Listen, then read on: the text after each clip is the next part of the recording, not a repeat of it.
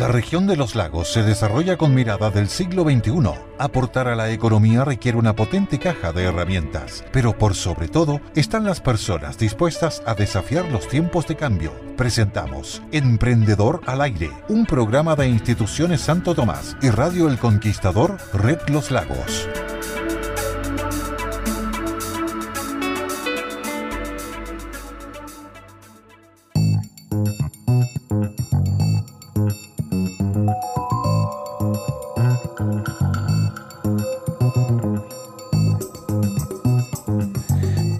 Hola, ¿qué tal? ¿Cómo están?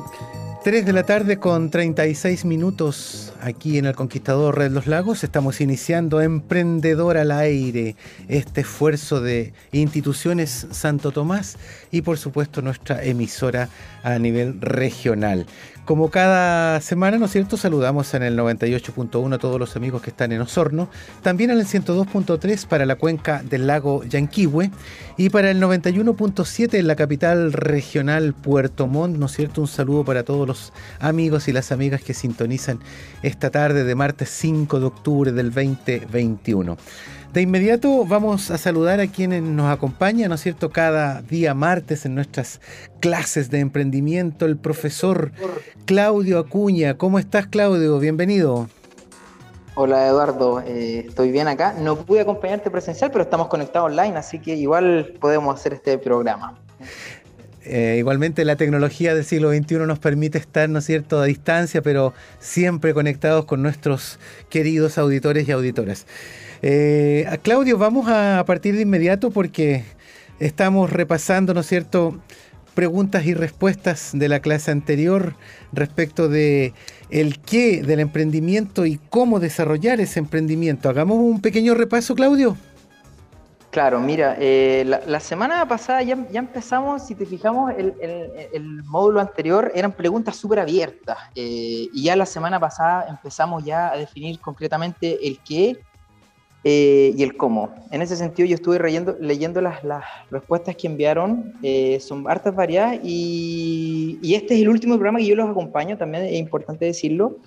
Entonces, lo que vamos a hacer, y ahí es mi compromiso como docente, yo le voy a enviar a cada participante las, preguntas y respuestas individual, individualizadas eh, en lo particular. Porque ya entramos a tierra derecha y ya las respuestas generales ya como que no nos sirven mucho, porque ya los, los proyectos empiezan a enfocarlo ya directamente a usuarios específicos, a proyectos específicos, a costos específicos, eh, y ya empezamos como a, cerrar. Es como una especie de embudo, partimos muy ampliamente haciendo como reflexiones y ya estamos como concretamente diciendo qué eh, y cómo. Entonces, como para cerrar un poco la, etapa anterior, eh, podemos definir que es súper importante que no dejemos nada al hacer, sino todo lo contrario, que empecemos a controlar las ideas intencionando la dirección eh, en cual llevamos el emprendimiento. Entonces, eh, ejemplo, eh, muchas respuestas que dieron era así como, mi, cliente es un dueño, una dueña de casa. pero eso es muy amplio, es súper distinto una dueña de casa que trabaje y que es dueña de casa, una dueña de casa que está entre 30 y 50 años, a una dueña de casa que tiene entre 20 y 35 años. Entonces, el desafío, y eso lo voy a hacer mucho más individual con cada uno, es eh, segmentar al máximo posible, y eso es un poquito también lo que vamos a hablar hoy día, de cómo segmentar lo máximo posible a nuestros clientes y usuarios. Perfecto, Claudio. Vamos a. ¿Qué te parece? Tú dime si vamos al tiro con, el, con este, definiendo el proyecto y luego llamamos a nuestro alumno. ¿Te parece? Sí, me parece, me parece bien. Ya, pues definiendo el proyecto, entonces un poquito con las preguntas de análisis a considerar. Esto de, la primera pregunta es, ¿cómo detectar oportunidades y problemas?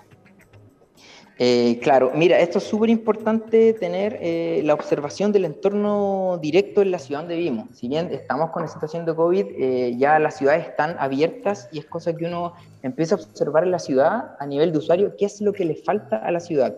Ejemplo, en un la otra vez estaba hablando con una persona que quería hacer un negocio y no se le ocurría qué. Entonces le dije, pero hace un mapa y dibuja todas las calles y empieza a detectar qué negocios hay y qué negocios no hay alrededor de dos kilómetros de tu casa. Y se dio cuenta que no había ninguna cerrajería, no había nadie que diera un servicio que tuviera que ver con cerrajería de llave y casa.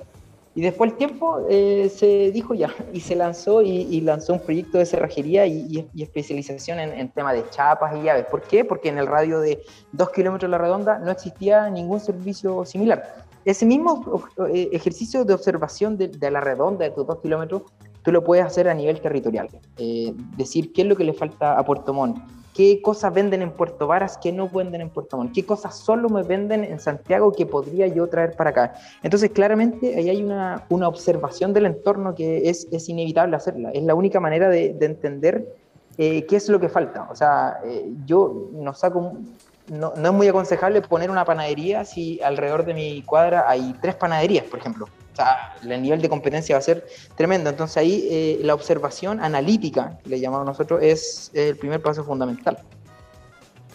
Claudio, y ahora que estamos en un mundo globalizado, en que estamos súper interconectados y, en las últimas semanas, en las últimas horas hemos visto cuán dependientes somos, eh, ¿la oportunidad a tu juicio puede estar en traer productos de afuera o en llevar productos nuestros hacia otro lado? ¿Es posible plantearse en esa escala o estoy hablando de algo que todavía no corresponde conversarlo? No, yo creo que sí corresponde. Lo que pasa es que hay que tener súper claro que el, eh, hoy por hoy traer hacia acá es mucho más fácil. Existen todas las plataformas online. Eh, la única barrera, diría yo, que es el idioma para traer cosas de afuera. Si exportar hacia afuera, desde Chile hacia afuera, todavía tiene un gran, una gran barrera que es el costo. Entonces el tema de la exportación yo lo dejaría para, para eh, eh, emprendedores o negocios que son mucho más de volúmenes más grandes. No así el vender fuera de, de Puerto Montt. Por ejemplo, la otra vez yo, yo, tengo una mini editorial y no sé, vendía un libro que costaba 10 mil pesos y me encontré con la desagradable sorpresa que enviar mi envío de aquí a Chiloé costaba 7 mil. Entonces, el, el, casi el costo de, de, envío era igualado al producto. Entonces, todavía hay muchas barreras que son el transporte, el costo. Eh, lamentablemente, el costo para enviar desde Puerto Montt afuera eh, todavía es una gran barrera. Entonces, la, eh, la exportación hacia afuera es más complicada que importar. Importar es tremendamente fácil. Es mm. mucho más fácil que exportar. O sea, tenemos muchas menos barreras para la entrada que para la salida de los productos. En ese sentido, profesor, en realizar el análisis correspondiente de los pros y los contras, las normativas, también parece ser un punto súper importante, ¿ah? Sí, ahí hay un tema que hay que abordar. Eh, y aquí yo me voy a poner un poco, le voy a poner un poquito el cascabel al gato. Eh, actualmente en Chile, y, y, esto van a estar algunos en contra o no, pero hay una cantidad de mercado irregular que no se está tributando. Por ejemplo, las ventas online. Eh, no están tributando las ventas online. Uno puede vender por redes sociales y todo, y es como un poco irregular. Ahí hay una, claramente hay una oportunidad, pero el, el servicio de impuesto interno tiene eh, eh, puesta la mira en ese, en ese tema porque quiere empezar a regular eso. Por lo tanto, ahí hay que empezar a, a, a sopesar los pros y contras de, de las normativas legales, de los permisos, de los seguros, de los impuestos. Entonces, uno no puede dejar de lado esas variables aunque Internet hoy por hoy está bastante permisivo con esas cosas, pero eh, la verdad que no se va a mantener por mucho tiempo eso. van a empezar a regular cada vez más la compra y venta por Internet. Entonces, igual hay que considerarlo eso, el tema de, las leyes. Se nos, se nos va a acabar este, este espacio que hoy día es bastante flexible y amigable. ¿ah? Oiga, profesor, lo invito a conversar con el emprendedor de esta semana, un alumno del curso, ¿no es cierto? Que tiene, está iniciando su emprendimiento en Cabañas y él es don Roberto Barría y ya lo tenemos en línea. Así que, Roberto, ¿cómo estás? Bienvenido. Hola, Eduardo. Muchas gracias. Eh, estamos aquí con el profesor Claudio Acuña, Roberto, y para iniciar brevemente, cuéntanos en qué consiste tu emprendimiento y desde cuándo estás con él. Mira, básicamente, eh, y corregir un poco lo de la, lo de la semana pasada, que eh, habían dicho que yo tenía las cabañas ya, pero no las tengo todavía. Nosotros tenemos todavía el terreno, tenemos la idea, estamos trabajando con el arquitecto para sacar los permisos, obviamente. Eh, pero nuestro concepto básicamente es que la, la, gente o el usuario en este, en este caso eh, tenga una linda experiencia, o sea que nos estamos, nos estamos enfocando en la experiencia más que en el arriendo en sí de una cabaña, que tal vez va a tener algún estándar un poco más alto o de la media hacia arriba, como tú contabas la semana pasada con su tinaja, agua caliente, que sea un lugar donde vayas a descansar y, que esté cerca de Puerto Montt, pero que a la vez esté en un lugar estratégicamente ubicado, que nos costó harto encontrar el lugar eh, ideal para desarrollarlo, pero básicamente eh, esto también sea sustentable en el tiempo y también que seamos amigables con la naturaleza, o sea, eso es lo que es como la prioridad. Eh, en ese caso, amigo, ¿cómo fue la decisión, cómo tomaron la decisión de llegar a este, a este ámbito del emprendimiento, el tema de las cabañas, del hospedaje? ¿Había ya experiencia previa o hicieron un análisis del entorno? Claro, eh, efectivamente, hicimos un análisis, también tenemos conocidos que han desarrollado estos proyectos, eh, obviamente se ve atractivo económicamente y que sea un negocio de futuro, digamos. Eh, obviamente uno no tiene que quedarse con la idea inicial, sino que irla evolucionando y adaptándose al mercado, ofreciendo distintas cosas, eh, incorporando otras. Eh, fue un negocio que lo pensamos mucho, hablemos de unos 10 años atrás, que lo venimos madurando, veníamos tirando lápiz, como se dice, y viendo que efectivamente sea un negocio provechoso. profesor Claudio Acuña, ¿usted tiene algún comentario que hacer? No, una pregunta. ¿Cuál a priori crees tú que es como tu plan de marketing? ¿Cómo dar a conocer estas cabañas? Hola Claudio. Eh, sí, bueno, nosotros eh, por la experiencia anterior, o en realidad por, el, por lo que hemos averiguado, el tema del booking, por ejemplo, en este caso, eh, no es muy bueno. Entonces, queremos levantar un sitio web, queremos presentar nuestras cabañas con imágenes 3D, con vista de drones, eh, y hacer que lo más real posible el arriendo de esta cabaña para que el cliente, no sé, que esté en Santiago, cuando llegue acá diga, ah, efectivamente esto es lo que me vendieron, esto es lo que lo que yo compré, porque a nosotros, o, en lo personal, me ha pasado que yo he arrendado cabañas, que me, dan una linda foto, llego allá y no es lo que yo arrendé. Entonces se genera como una especie de excepción al momento que uno llega. Nosotros mm. queremos trabajar mucho en el área .cl de nuestro sitio, obviamente ofertarlo vía Facebook, vía WhatsApp, vía todas las redes sociales, eh, pero siempre con nuestra página web eh, que nos permita ir actualizando precios, ir actualizando promociones eh, y lo que más nos gusta a nosotros es llegar al boca a boca en realidad. Que la persona que fue, que tenga una linda experiencia y que la vaya contando y la vaya pasando de una persona a otra y así sucesivamente. Eh, Roberto, queremos agradecer tu tiempo, acompañarnos para contarnos de lo que estás iniciando y obviamente como eres parte de esta, de esta linda aventura de Emprendedor al Aire, vamos a seguir en contacto ahí con los profes de Santo Tomás y en una próxima oportunidad seguramente nos volvemos a encontrar aquí en la radio. Muchas gracias Roberto. Pues, no, nada, muchas gracias a usted igual y suerte, muy buenos programas. Gracias. Eh, profesor. Una, cosita, mira, eh, para aprovechar lo que nos contaba Roberto, él, él mencionar algo que es el multicanal, es decir, cómo tú llegas a tu cliente. Él ya tiene claro que está Booking, existe una plataforma Airbnb. El gran desafío es, es posicionarse en Google. Eh, hoy día el que no aparece en Google, en las primeras dos páginas casi que no existe en las redes sociales. Entonces, eh, la estrategia es multicanal. Eh, él tiene claro que a lo mejor Booking no funciona quizás de mejor manera, pero tiene que estar en Booking, tiene que estar en Facebook, tiene que estar en Airbnb, tiene que estar en Google, porque es multicanal. Y él menciona algo que es el boca a boca, que es decir, que el buen producto se posiciona por sí mismo. Y eso es algo que le vamos a denominar el diseño de experiencia. Y en eso eh, partimos la próxima semana con Gisela, que va a abordar el diseño de experiencia. El diseño de experiencia es toda la experiencia desde que tú piensas en esta cabaña, hasta que vives en la cabaña, hasta que recuerdas una foto hace dos años de que visitaste esa cabaña todo eso se engloba en lo que se llama diseño experiencia y la próxima semana la Gisela va a abordar eso en, profundidad. Eh, profesor, para seguir un poco lo que tenemos en nuestra, en nuestra minuta o, pizarra que, compartimos entre ambos, eh, ¿qué diría usted respecto de que hay mucha gente, eh, a propósito de Roberto Barría y su, lo que va a ser su emprendimiento de cabaña, mucha gente que apuesta el todo o nada prácticamente a lo que es la publicidad o el marketing digital? ¿Usted cree que todavía estamos en un punto en que hay que mezclar técnicas y aquello que venía siendo lo tradicional o derechamente nos ponemos, nos, pegamos el salto y vamos al tema digital con Tuti? Eh, depende del, proyecto. ¿ah? O sea, en este caso, por ejemplo, Roberto, si él quiere llegar a clientes de Santiago, porque él lo mencionó, es que no hay otra forma que no sea digital, no existe.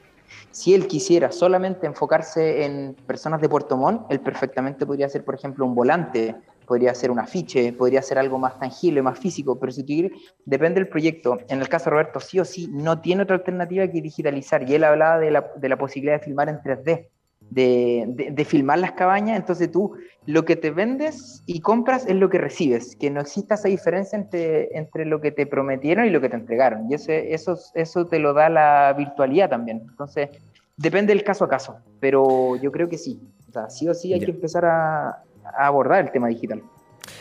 Profesor, otra cosa importante para los que están iniciándose en esto, ¿no es cierto? Estábamos hablando de la caracterización y segmentación de nuestros clientes, lo que muchas veces eh, el, emprendedor quiere pasarlo rápido, quiere hacerlo, cree que son un par de minutos y con eso queda listo y la verdad es que es un poquito más largo, un poquito más fino el análisis mira, la verdad que, eh, bueno, por, lo acotado el tiempo no podemos abordarlas todo, pero aquí yo voy a mencionar eh, seis, eh, seis, variables que se pueden usar para segmentar clientes, que tenemos la encuesta, los focus group, entrevista en profundidad, y hay uno que me gusta mucho, dos particularmente, que se llama el mapa de experiencia o el Custom Journey Map que es, eh, si tú lo pones en, en, internet, hay hartos videos donde explicas el mapa de la experiencia del cliente, que es un poco esto que te decía yo, cómo el cliente se va eh, encantando con este proyecto o el mapa de empatía. Eh, son técnicas súper específicas, súper analíticas que te dan el qué y el cómo desde el cliente. Y por supuesto el estudio de mercado, pero es un poco más complejo. Profesor, ¿es muy caro en términos de plata para un emprendedor abordar alguna de estas técnicas? No, para nada. Lo que sí requiere es tiempo y ser súper organizado. Hoy por hoy en YouTube, en esto mismo que está pasando, que estamos eh, dando ciertas cápsulas, ciertos tipos en la radio, si hay algo bueno en lo que está pasando ahora en, el año 2020, y, es más que venimos, es que el acceso está ahí. O sea, tú vas a, YouTube y, hay cursos online, hay cursos gratuitos donde tener esto, esto, estos tips eh, y por eso también el tema del emprendimiento. ¿sí? Lo que pasa es que el emprendimiento siempre ha existido hace 20, 30 años atrás. Lo que pasa es que ahora la oportunidad de emprender la tienen casi todos. Y digo casi todos porque hay, obviamente hay que requerir requerimientos mínimos. Pero eso no pasaba hace 20 años atrás. Entonces el acceso a... Tú con un computador ya puedes empezar a, iniciar un proyecto. Y con computador, internet y ya está. Mm. Entonces eh, requiere más que eh, dineral, yo diría que requiere tiempo. Y ese es el gran pero, el tiempo hoy día. Eh, profesor, tengo aquí a la vista lo que va a ser nuestro, nuestro dejar encaminado, nuestra principal herramienta, que es un nombre que a lo mejor algunos han escuchado, nosotros lo conocemos algo, el análisis FODA. ¿Por qué no dejas desplegado lo que significa el FODA? Y porque allí vamos a seguir trabajando un buen rato. ¿ah? Sí, mira, el, FODA ya tiene sus 10, 12, quizás 15 años, pero sigue siendo una de, las herramientas más específicas y concretas eh, para analizar eh, el, proyecto. Algunos le dicen DAFO, otros le dicen FODA. Esta es una, es una traducción de unas siglas en inglés. ¿eh? Y la gracia del FODA es que te permite segmentar en dos variables lo que está sucediendo. Una es lo interno y el otro es lo externo. Es decir, eh, las debilidades son los atributos internos que yo puedo tener en mi proyecto, que es lo que me está faltando. A lo mejor me falta tiempo, a lo mejor me faltan recursos económicos, a lo mejor me falta un ayudante, a lo mejor me faltan ideas. Esa es una debilidad, eso es algo interno. Eh, las amenazas son los factores externos que me pueden eh, complicar esto. excesiva regulación, a lo mejor el toque de queda, me está, el retroceder a fase 2 me puede estar afectando a mi amenaza, a lo mejor hay mucha competencia, eso es externo. Eh, después tenemos la fortaleza, que es un poco lo contrario a las debilidades, que son todas las áreas que yo tengo que es lo que sé hacer, un poco lo que estuvimos hablando en las, clases anteriores.